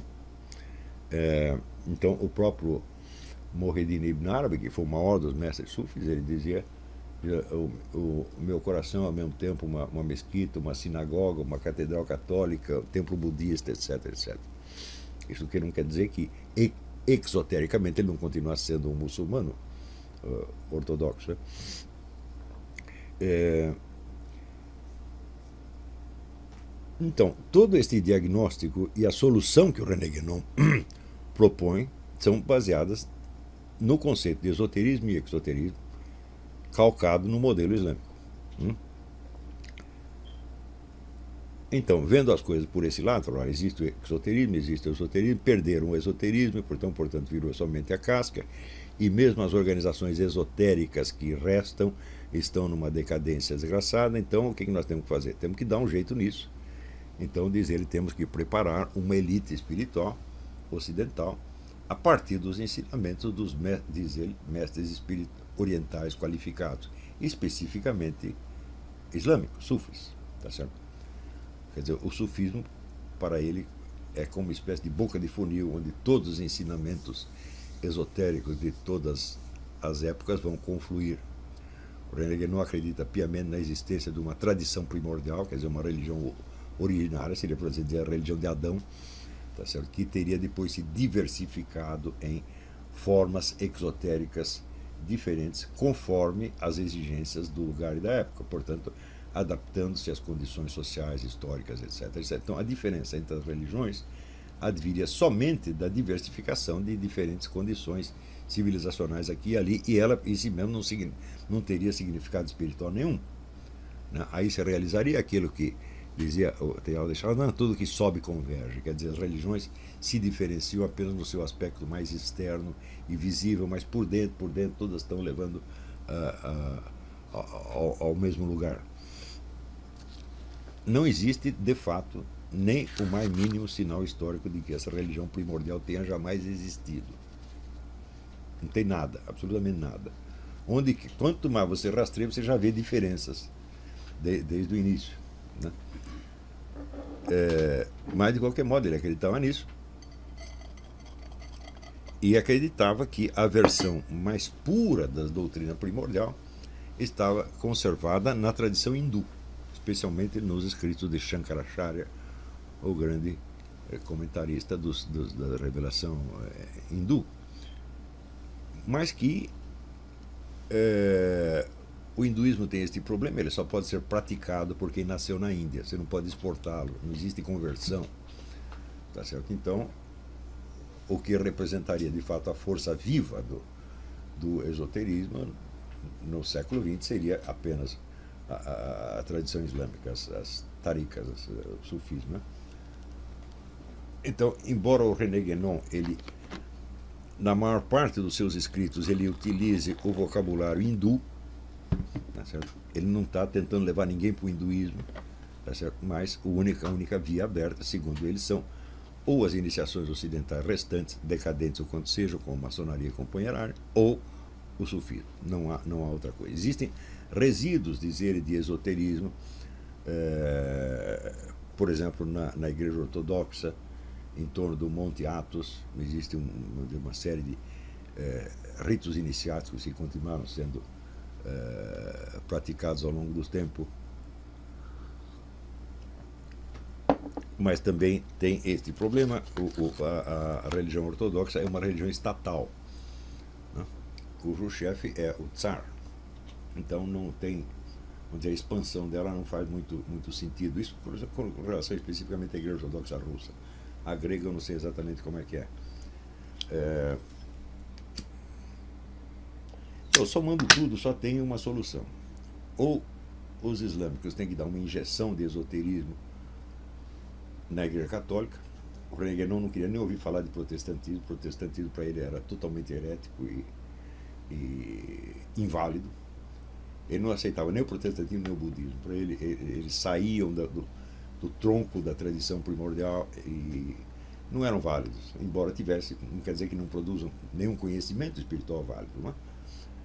O que deu, inclusive, muita discussão entre ele e o Shuon. O Shuon, talvez por ter nascido no meio protestante, ele defendia a legitimidade esotérica de certas correntes protestantes. Isso deu, foi um dos motivos de conflito entre, entre Schwann e Guénon. Tá uh, especificamente, ele, o Schwann achava que há certas formas de espiritualidade que são próprias do povo alemão, só serve para o povo alemão, uh, e que isso justificava historicamente certas correntes protestantes. O, o Guénon não queria nem ouvir falar disso aí. Então, analisando as coisas assim, só tinha solução: ou uma injeção de esoterismo islâmico na Igreja Católica, ou a destruição da Igreja Católica e a islamização do Ocidente. Nos anos 50, quando eh, o Guénon muda para o Egito, casa com a filha do. talvez o cara que fosse o principal, sheik eh, sufi islâmico na época, Eli Shelkeber, eh, tem filhos egípcios né, e vive a vida islâmica 100%. Né, isso para mim significa que ele tinha desistido da outra, da outra possibilidade, porque ele rompe qualquer contato com os meios católicos a partir daí. Então ele disse, bom, eu acreditava que fosse possível isso, mas não deu. Então agora sobrou só né, o Islã. Quando nós vemos, seja, quando o Fritjof Schwann, Fritjof era um pintor suíço, tinha muito interesse em esoterismo, essa coisa, e uh, ele não sabia o que fazer da vida, e um dia ele estava pensando nisso e ele vê uma cavalgada de árabes no meio da rua. De árabes com turbante, etc, etc. E ele entende aquilo como uma mensagem dele, ele vai para a Argélia, e na Argélia ele entra numa tarica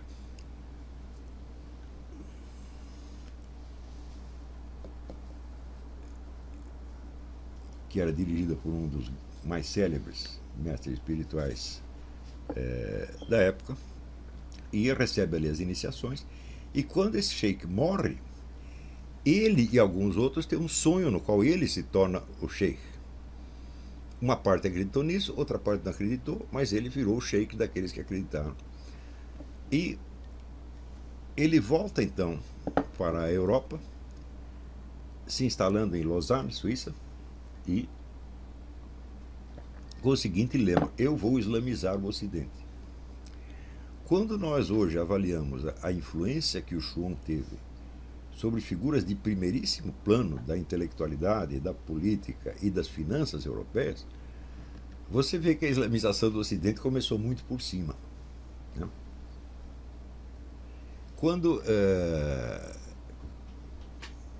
eu tive meu eu tive contato com a Tarica por uns dois, dois anos, é, naquela época eu vi que estavam começando, estava começando um certo intercâmbio entre o Martin Lynx, ou Sheikh Abu Bakr Sirajeddin, que era o segundo no comando da, da Tarica do Shum, e o Príncipe Charles. Sobretudo a partir de um livro maravilhoso que o Lynx escreveu, The Secret of Shakespeare. Primeira edição chamada Shakespeare in the Light of Tradition, depois The Secret of Shakespeare provavelmente o melhor livro que alguém já escreveu sobre Shakespeare, mostrando todo o conteúdo esotérico, simbólico das peças de Shakespeare. E quando veio uma segunda edição, esse livro veio com um prefácio do Príncipe Charles. Eu falei, opa, opa, opa, peraí. Quer dizer que eles estão trocando figurinha, de algum modo. Mas isso foi 30 anos atrás. É isso? Ao longo do tempo, o Príncipe Charles vai assumindo cada vez mais uma defesa aberta. É, do Islã, se torna o grande protetor do, do Islã. Fala, claro que isso foi influência do Martin Lenz. Porém, se você fala influência, agora, um sheik sufi não fica procurando influência sobre os outros. Ou o sujeito vira discípulo dele, ou nada. Quer dizer, quem não é discípulo simplesmente não tem acesso a, essa, a essas coisas. Então, para mim, se tornou claro que o príncipe Charles havia se tornado um membro da Tarika, tá certo? o que significa que ele não tinha aderido ao Islã exotérico. Isso é muito importante. Né? mais ao Islã esotérico. E,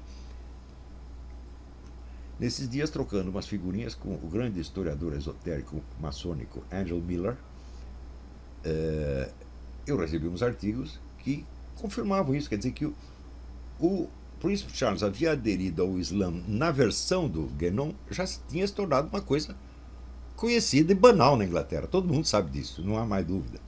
Né? Quer dizer, não é questão de discutir, não, ele virou muçulmano, não virou muçulmano. Não, eu estou falando do nível esotérico, onde as coisas simplesmente não se colocam assim. Não quer dizer que ele se converteu ao islamismo. Mesmo que entre numa tarica, não quer dizer que você se converteu ao islamismo. É noção, isso aí tem páginas e páginas do Genom Shuon mostrando que na esfera esotérica não existe isso de conversão. Hum? A conversão é um elemento próprio do exoterismo. Né? E então pouco interessa se converter ou não, o fato é que ele é o membro da Tarika e o membro da Tarika faz o que o Sheik manda. Hum? Mesmo que ele continue exotericamente numa religião completamente diferente, como era o caso do Rama Kumaraswamy. Né? Rama Kumaraswamy era filho do Ananda Kumaraswamy, que era um indiano nascido na Índia, hindu praticante, que muda para os Estados Unidos e continua sendo hindu, onde quer que ele vá, ele está com a religião dele. E o filho dele nasce nos Estados Unidos, portanto não pode se integrar no hinduísmo. O que, que o Rama Kumaraswamy fez? Seguir a Igreja Católica. Tá certo? Mas, seguindo a Igreja Católica, era ao mesmo tempo um membro da Tarika e um, um dos executores das ordens do, do Schumann. Passou a vida inteira, chegou a ser professor do, do seminário, é, escreveu livros importantes sobre o, a religião cristã, inclusive The Destruction of the Christian Tradition, a destruição da tradição cristã. É, que invalida completamente as decisões do Concílio Vaticano II e enuncia uma tese horripilante de que, como a missa se tornou inválida, as ordenações sacerdotais também se tornaram inválidas e que, portanto, simplesmente não há mais padres com menos de 90 anos. Né? Essa tese foi muito bem rebatida por alguns membros da Sociedade de São Pio X é, e, bom, como, como está essa questão hoje? Eu digo, bom, então que deu Moreira da Silva, até hoje ninguém sabe quem morreu, eu garanto que foi ele, garanto que fui eu. Tá certo? Então a questão ainda está aí, para mim, está em aberto. Eu não sei. Hum? Então, estudar essas coisas traz, entre outras vantagens, a de que você tem que se habituar com as palavras não sei. Hum?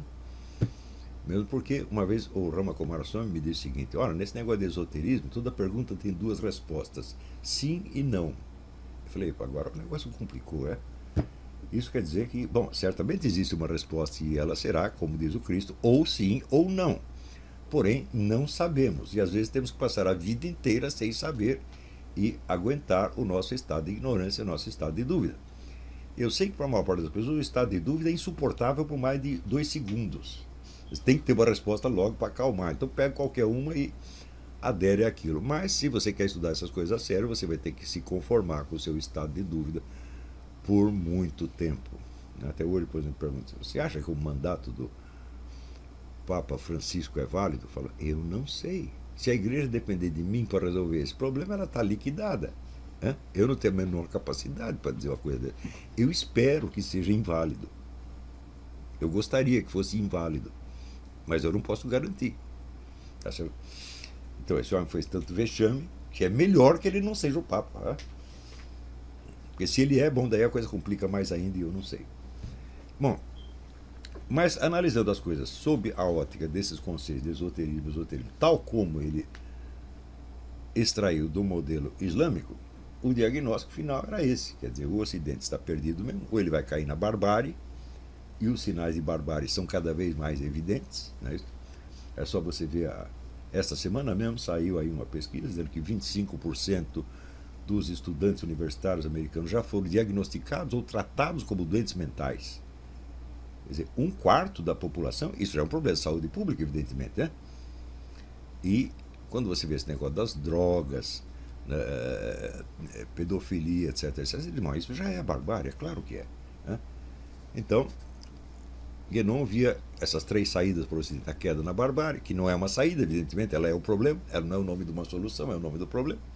Segundo, a restauração da Igreja Católica sob guiamento islâmico. E terceiro, a islamização explícita. E está na cara qual desses, dessas três vias está, é, é, está sendo realizada, está sendo posta em prática no momento. Com um, um detalhe muito peculiar é que a imigração islâmica é um dos fatores da barbárie. É? Epidemia de estupros, assassinatos, etc. Eles não estão curando a barbárie, eles já estão aumentando. se estão aumentando, vamos dizer, uh, propositadamente para acelerar a decadência, a destruição e depois substituir por outra coisa, ou se estão agindo por loucura mesmo, eu não sei. Mas é isso que está acontecendo. Quer dizer, você hoje só tem essas duas possibilidades que mal se distinguem uma da outra, a barbárie ou o Islã. Hum? Mas esse ou pode ser interpretado em sentido alternativo, tá certo? ou em sentido da sinonímia. Né? Ou uma coisa ou outra, ou as duas coisas são a mesma. Não sabemos. Né? Mas esta é a situação atual. Não sei o que o René Guénon diria se estivesse vivo, é, mas eu não creio que ele estivesse muito animado com os resultados da islamização que se viu até, até o momento. Então, toda essa questão nos remete de volta ao problema do esoterismo cristão. Eu digo, mas espera, será aí? Será que o René não colocou esse problema de maneira correta? Hã? Será que é, existia ou existe o esoterismo cristão totalmente diferente do que ele está dizendo? Hum? E que, portanto, vamos dizer, a Igreja Católica tem em si mesma os elementos da sua restauração, só não apelando a eles por ignorância ou por covardia, ou porque os caras foram vendidos. Não é isso? Bom, esta é uma hipótese que eu vou ter que tratar dizer, nas próximas aulas. Tá certo? Então, por enquanto, vamos parar por aqui, fazer um intervalo e daqui a pouco eu respondo perguntas. Deu para entender até aqui? Então, por hoje é isso.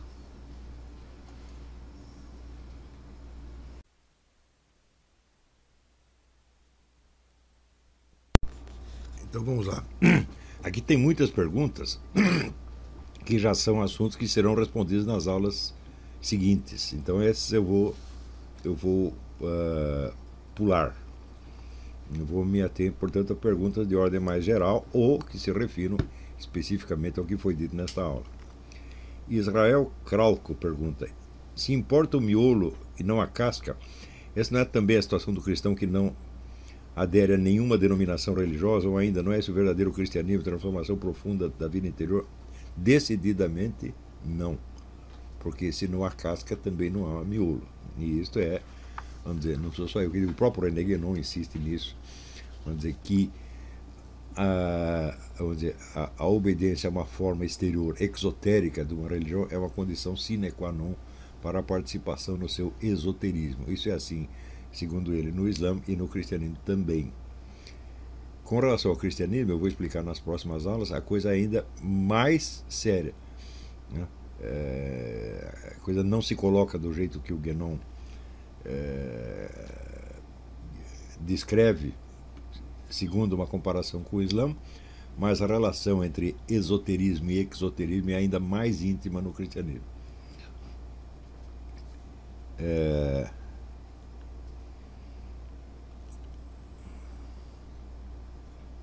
Semi-Azeca. Se o Guénon vê como alternativa a islamização do Ocidente para preencher o vazio da decadência espiritual do cristianismo, como que a islamização exotérica resolvia, resolveria isso?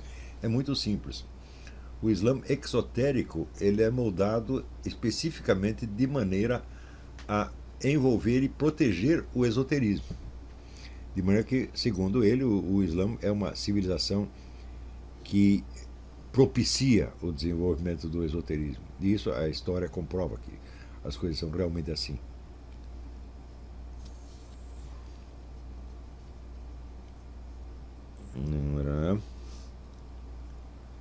Carlos Maltz, o Islã sendo também uma religião da era de peixe, está decadente em relação a si mesmo, como o cristianismo. Olha, isso é muito difícil de, de você é, de responder hoje em dia, porque, vamos dizer, a, as manifestações externas do Islã, hoje em dia, são de uma grosseria é, incomparável. Mas isso não quer dizer que as taricas não estejam em atividade, que não haja a, ali um intenso esoterismo. Isso é muito, é muito difícil você, você saber.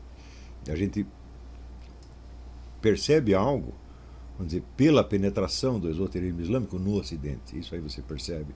E daí dá para notar que elas estão em plena atividade como nunca estiveram.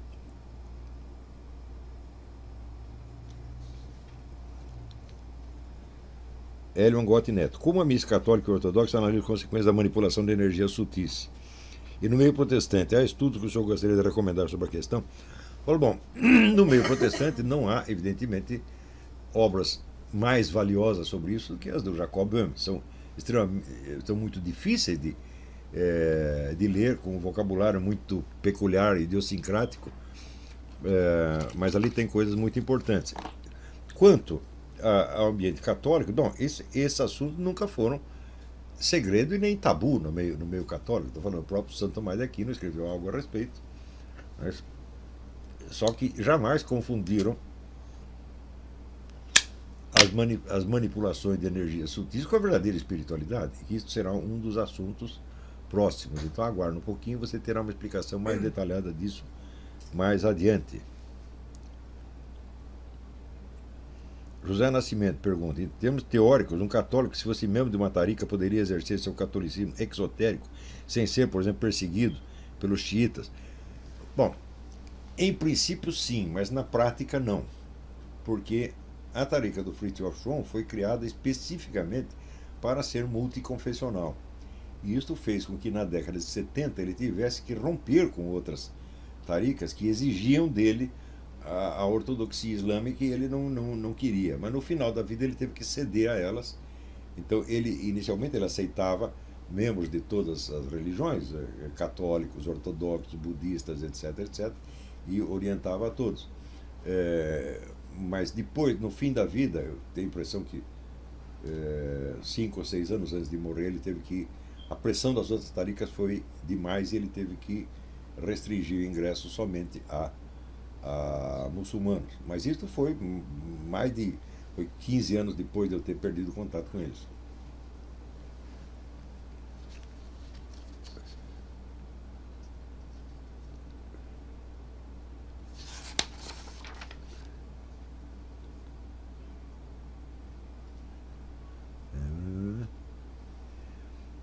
Daiane de Oliveira, existe esoterismo judaico? Eu digo, bom, é, para explicar o caso judaico, eu vou ter que basear a explicação no modelo cristão que eu ainda não expliquei. Eu vou dizer como é que se colocam as relações de esoterismo e exoterismo no mundo cristão especificamente e no mundo judaico é exatamente a mesma coisa. Então aguarde um pouco que isso será assunto das próximas aulas. Uh, Magno Paganelli, qual é o nome do livro prefaciado pelo príncipe Charles? The Secret of Shakespeare, Martin Lings, L-I-N-G-S. Eu considero o melhor livro que alguém já escreveu sobre Shakespeare. O título atual é de Sacred Art of Shakespeare. Ah, o título atual já tem uma terceira edição com o título The Sacred Art of Shakespeare. É? O Alessandro me informou agora, não conhecia essa terceira edição.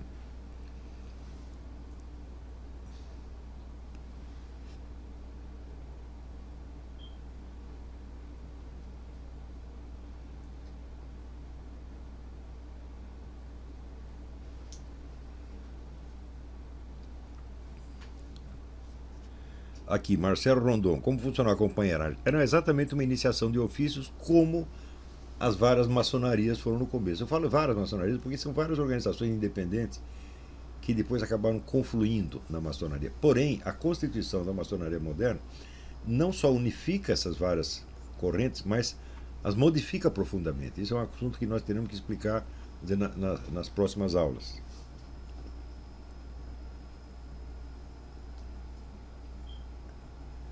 Sandro Santana. É possível que essa conversão por cima seja contrabalançada pela aversão às práticas islâmicas a partir da base?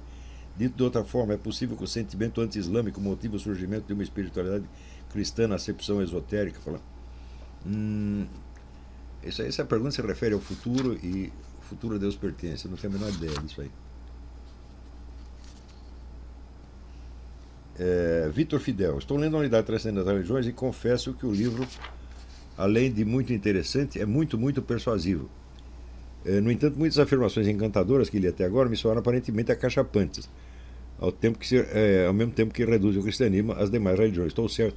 Muito bem. A tese da unidade transcendente das religiões pode ser interpretada de duas maneiras. Você pode entender essa unidade como uma espécie de mínimo múltiplo comum ou de máximo divisor comum. No, no, no primeiro sentido, vamos dizer, a unidade transcendente constitui-se de uma série de teses de ordem metafísica que são afirmadas uniformemente por todas as religiões. Por exemplo, a distinção entre o absoluto e relativo, eh, entre eh, a noção da infinitude, dos graus de realidade, etc. Ou seja, a estrutura total da realidade. Neste sentido, de fato, todas as religiões se equivalem. Só que a metafísica não é uma religião. Sobretudo, ela não é um caminho de salvação. Tá certo? Ela é apenas a estrutura da realidade. Então, eu acho que a tese do Schromm está certíssima neste sentido. Existe uma metafísica, quer dizer, uma noção da estrutura da realidade, que é comum a todas as religiões. A outra maneira de interpretar é o seguinte: é que existe uma supra-religião universal que abrange todas.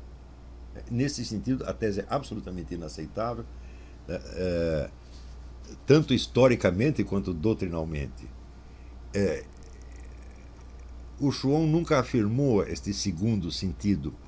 Ele nunca disse que é assim, que existe uma supra-religião que abrange todas as outras. Mas, pela sua conduta, ele agia como se ele fosse um papa multiconfessional. Então há aí toda uma ambiguidade, e como diz o Kurama Kumaraswamy, a pergunta tem duas respostas, sim e não. Quer dizer, o Shun acreditava numa religião primordial da qual ele fosse a encarnação, sim ou não? Sim e não. Ele nunca se definiu quanto a isso. Aliás, este tipo de ambiguidade é o que torna o mundo do esoterismo, particularmente do esoterismo tal como circula por aí, particularmente perigoso e às vezes até repugnante. Né? É... Agora, como tese científica, eu acredito que o Schwann é o fundador da ciência da religião comparada. É o único sujeito que conseguiu comparar e pegar os pontos comuns. Depois, um discípulo dele, Ethel Perry, que eu conheci, um homem inteligentíssimo, brilhante, é, fez uma antologia de textos das várias tradições religiosas, mostrando, demonstrando essa convergência em determinados pontos. É isso. Mas essa convergência, como vocês verão, é, sempre se refere, vamos dizer, a, apenas à parte metafísica. Tá e tem algumas noções de mística que são também comuns. Mas isso não basta para fazer uma supra-religião. Supra Quer dizer, é apenas. Vamos dizer, é como se dissesse: existe uma espiritualidade humana normal que está disseminada no mundo inteiro. Tá certo? E existem aberrações que também estão espalhadas no mundo inteiro. Esse núcleo comum se refere apenas, vamos dizer, o que é a espiritualidade normal, o que não quer dizer que elas, é, vamos dizer, que como religiões, isso é, como vias de transformação espiritual humana, elas sejam igualmente eficazes, igualmente válidas, etc, etc. Porque no fim das contas a pergunta é o seguinte: para onde eles estão levando as almas, né? Afinal, o teste final é o destino pós-mortem, não é o que está acontecendo aqui, ou se você está se sentindo bem, achando tudo maravilhoso. Não, o que interessa é o resultado efetivo que a coisa vai, vai ter na sua vida pós-mortem, na sua eternidade. Né? É isso que interessa. Se você compara por este lado, você vai ver que essas religiões são muito diferentes e não estão levando você para o mesmo lugar.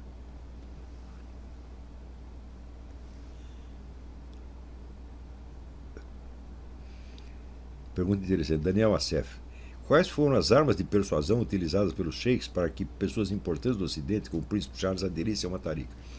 Uma superioridade intelectual monstruosa. É muito simples. Quando você lê René Guénon, ou Syed Hossein Nasr, ou Fritjof Schwann, ou Ananda Kumaraswamy, você vê que eles têm uma compreensão do processo histórico muito mais profunda do que tudo que todo o Ocidente pudesse ter concebido nos últimos quatro séculos. Então, é assim, é uma questão de você se render a uma autoridade intelectual absolutamente acachapante. Não, não, se você lê o livro do Martin Link sobre Shakespeare e lê os outros livros sobre Shakespeare, você fala, peraí, essa, aí é uma diferença de, de, de planetas, tá? eles estão colocados em planetas diferentes. Né? Não, não, há, não há medida comum. Né?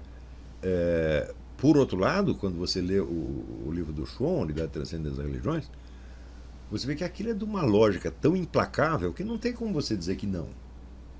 não é então, é, essa história de você, por exemplo, é, teve, teve gente, autores católicos e protestantes que reagiram contra os ensinamentos do Guénon. Mas você não pode reagir contra a verdade. Se sujeito está dizendo uma verdade, você vai ter que engolir de qualquer jeito.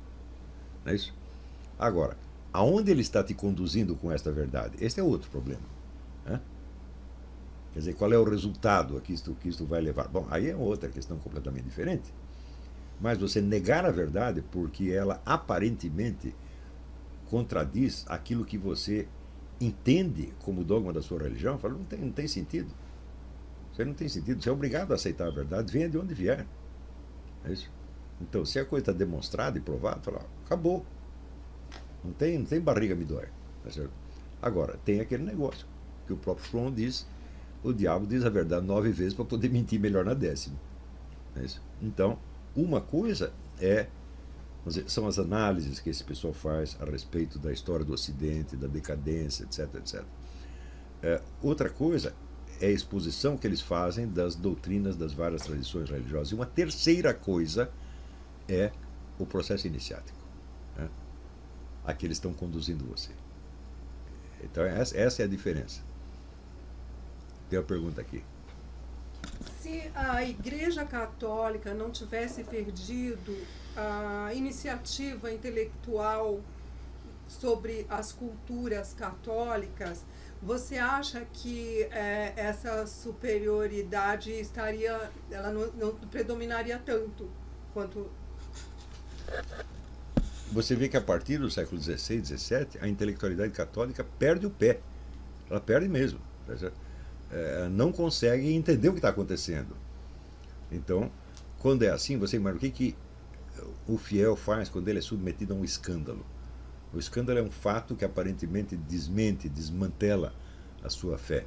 Tá ou ele abandona a fé, ou ele se apega a ela de uma maneira puramente acertórica, reafirmando. Tá? É, e foi exatamente isso que aconteceu, quer dizer, não houve o verdadeiro trabalho intelectual de absorver e transcender. Não é isso? Então quer dizer que a, dizer, a função de mãe e mestra foi exercida de maneira muito deficiente. É isso? Se a sua mãe é sua mestra, não pode chegar um sujeito com uma novidade qualquer e deixar ela toda atrapalhada. Ela tem que saber o que está fazendo, ela tem que transcender aquilo imediatamente, pegar o, o núcleo de verdade que tem e, e é, transcender, reafirmar nos seus próprios termos, mas isso realmente não foi feito. Por exemplo, se você lê as, as objeções que o cardeal Danielu fez à, à obra René Guénon, elas são tão fracas né? Não, não dá nem para começar a conversa. Ele, o René Guénon escreve um livro sobre o simbolismo da cruz, mostrando que é um simbolismo muito anterior ao cristianismo e que tem um significado universal. Pá, pá, pá, pá, pá. E o cardeal Daniel fala: não, mas para nós a religião, a cruz não é nada disso, a cruz é um acontecimento histórico que aconteceu. Tal, tal. Bom, de fato é, só que isso não responde. Se for um acontecimento histórico, mas por que, que esse acontecimento histórico tinha que manifestar um simbolismo que já lhe era muito anterior? Esse é que é o problema.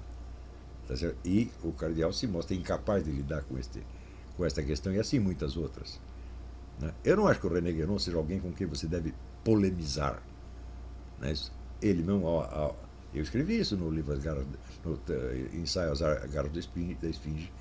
O René Guénon disse: decifra meu devoro. É só decifrar que ele não pode te devorar. Agora, se você não entende profundamente aquilo, então ele vai te devorar. Tá entendendo? Devorar quer dizer, você vai ficar de joelhos diante dele e vai obedecer e fazer o que ele está mandando. Agora, se você dizer, eu já entendi qual é o seu truque. É? O que, ele pode fazer? Ele te solta. Você está livre. Então não é questão de você polemizar, mas questão de decifrá-lo. Né? E, de certo modo, livrar-se dele. Dizer, não lhe devo mais nada, até logo, tchau e benção. Que é exatamente o que eu estou tentando fazer há 30 anos. Tentando fazer, acho que eu fiz. Eu, eu acho que nas garras da esfinge ali falando, eu matei a charada, falei, o problema dele é este aqui. Né? E no, no, que eu vou dizer nesse curso vai ficar mais claro ainda. Quer dizer, qual é a, vamos dizer, a, a verdade e as limitações da perspectiva do René Guénon. Você vê, em geral, dizer, os discípulos e admiradores do René Guénon se prosternam diante dele, quer dizer, é, um, sujeito que diz que ele, foi, ele era a bússola infalível, não é isso? Eu digo, mas espera aí, como que a bússola infalível diz que o comunismo jamais entrará na China? Hã? Porque do mesmo modo que ele faz previsões assim, acachapantes, profundamente verdadeiras, como essa do dinheiro e tal, Faz outra que é assim, que está na cara dele, que ele não está sabendo o que está falando. É? Então, quando ele forma assim, a distinção entre a mística e o esoterismo. Então ele diz a mística é apenas uma manifestação emocional humana. E o esoterismo é conhecimento verdadeiro. Mais para dentro, ele, quando estuda a obra de São Bernardo, ele diz São Bernardo era o chefe da Ordem Templária, organização que ele dá como caracteristicamente esotérica e iniciática, e, por outro lado, ele diz a obra de São, São Bernardo é essencialmente mística. Falou, opa, peraí, você está se atrapalhando aí?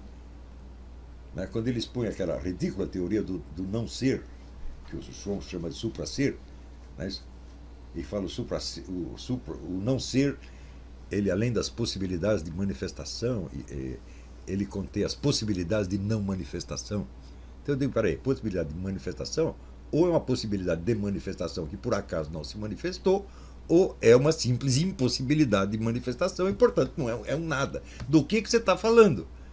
Quer dizer, são erros grossíssimos que estão ali na base do René Guénon. Né? O que não o impede que, em outros aspectos, seja um gênio assombroso, às vezes com uma capacidade profética fora do comum, tá certo? É, e é, às vezes com um elemento de mistificação muito bem camuflado, tá certo? Mas agora, você jogar toda, fora toda a obra de Guénon, como fez C.S. Lewis, dizer, não, isso é um charlatão. Fala, não, ele não é um charlatão. Mas, Assim como o próprio Gurdjieff não é um charlatão. Né? É uma outra coisa, é um outro tipo de. Quer dizer, você tentar explicar esses camaradas pelos conceitos usuais da vida intelectual no Ocidente, você não vai conseguir. Eles são outra coisa, estão fazendo um negócio completamente diferente. É? Então, você pode é, segui-los ou é, rejeitá-los, mas depois que você assimilou, porque o que eles estão dizendo é muito importante. É Quando você pega, por exemplo, a, o livro Knowledge and the Sacred, Conhecimento Sagrado, do Hussein Nasser, é, do qual ele mesmo me deu um, um exemplar autografado em árabe, né? que na época eu fiquei fascinado com o livro, mas o livro mostra toda a história intelectual e, espiritual do Ocidente como se fosse uma longa preparação para o advento de Guénon e João. Né? Quer dizer, você está lendo o livro, está fascinado. Quando chega no fim, você fala: opa, peraí, você me disse tudo isso aí para agora me vender este negócio. Aí tem um treco errado aí, não é possível. Né? Então você. É, você fica com a impressão que Guénon e Chon são. transcenderam Jesus Cristo. Tá tem algum treco errado aí. Está tudo certo, mas tem um detalhe final errado. Não é então isso não quer dizer, ah, vou me revoltar, vou rejeitar. Não, calma lá, por que, que eu não posso ficar em dúvida? Porque eu não posso até viver num estado de dúvida angustiosa por 20 ou 30 anos. Por que, que eu não posso, se tanta gente viveu assim? Esse é, esse é o preço de você descobrir a verdade. Qual é o problema? Então é por isso que eu insisto no, no curso online de filosofia, eu insisto nisso. A tolerância para com o estado de dúvida é a condição número um da vida intelectual. Ou, como diz o, o, o, Haikai do Alberto Cunha Mello, quem não se procura, se acha. Diga não sei e receba uma aula de graça. Isso aí, não, não sei. Espera mais um pouco. Talvez eu saiba amanhã ou depois, talvez não saiba nunca. E daí, se eu não souber nunca, o mundo está esperando que eu resolva o problema? O mundo inteiro vai parar e falar, oh, tem que esperar até que o Olavo resolva os problemas. Não, o mundo continua andando, pô. Então, a sua dúvida é um problema eminentemente seu. Pode ser que quando você resolva, ela seja muito útil para muita gente, mas se você não resolver, qual é o problema? Você é mais um que não resolveu. Hum?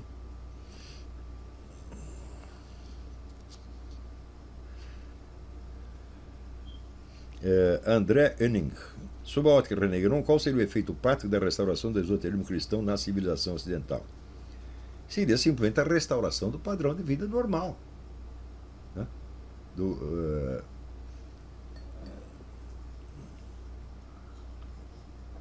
Por exemplo, é...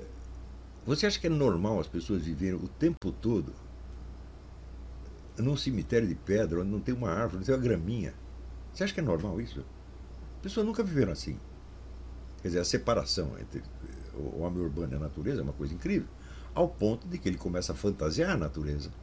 Tá certo? E nos fins de semana ele vai fazer trilha, vai fazer uma, uma, uma bobagem dessa para dizer, ah, eu vou, como é que se diz, participar da natureza. Como é que eles usam? Tem, o termo que eles falam? Não é participar, é ter contato com a natureza. Integrar. É, me, integrar, me integrar na natureza. Fala, você, não pode se integrar na natureza no fim de semana. Não dá para você fazer isso. ou você está dentro dela quando você está dentro da sua casa, ou não tem jeito. Quer dizer, aí não é o problema do lugar onde você está. É um problema que toda a sua vida foi montada para separar você da natureza. Né? E deixar, às vezes, a natureza se reintegrar artificialmente sob a forma de lazer. Não é isso? Mas quando você. Lembra, por exemplo, que na Idade Média as pessoas trabalhavam seis meses por ano. O resto eles se dedicavam à religião, festividades, etc., atividades muito próximas da natureza. Tá Agora você trabalha o tempo todo. Né? Então, o simples fato do trabalho ter, ter se transformado é, na quase totalidade da vida humana, só existem duas coisas, trabalho e lazer, é isso? Então, isso já é totalmente antinatural. Então, quando você vê esse fato que 25% dos estudantes universitários americanos são loucos, clinicamente loucos, né? essas coisas que tem que acabar. Né? Quando você vê a, a importância decisiva que a criminalidade desempenha na política, no governo hoje em dia. Você, fala, você acha que isso é normal? A humanidade inteira conheceu essas coisas? Não, ninguém conheceu. Então, trata-se, vamos dizer, de curar a alma do homem ocidental. É só isso que querem fazer. Agora, se a forma do Renegade não funciona ou não, bom, é o que veremos. Mas, pelo que nós estamos vendo da penetração islâmica no Ocidente, então está agravando a coisa formidavelmente. Rodrigo Bittar, professor vê alguma sociedade esotérica atuando no Brasil, maçonaria está atuando? Está atuante, mas como eu disse, os meus contatos com maçons foi um negócio decepcionante. Os caras não tinham ideia do que eles estão fazendo. Quer dizer, você tem. Só por jeito aprender aqueles ritos todos é a vida inteira. Agora, para ele entender, na hora que ele começa a querer entender, já morreu. Né?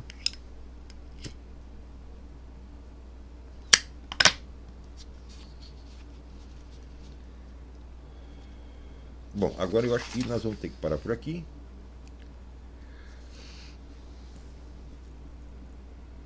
É... Deixa eu ver.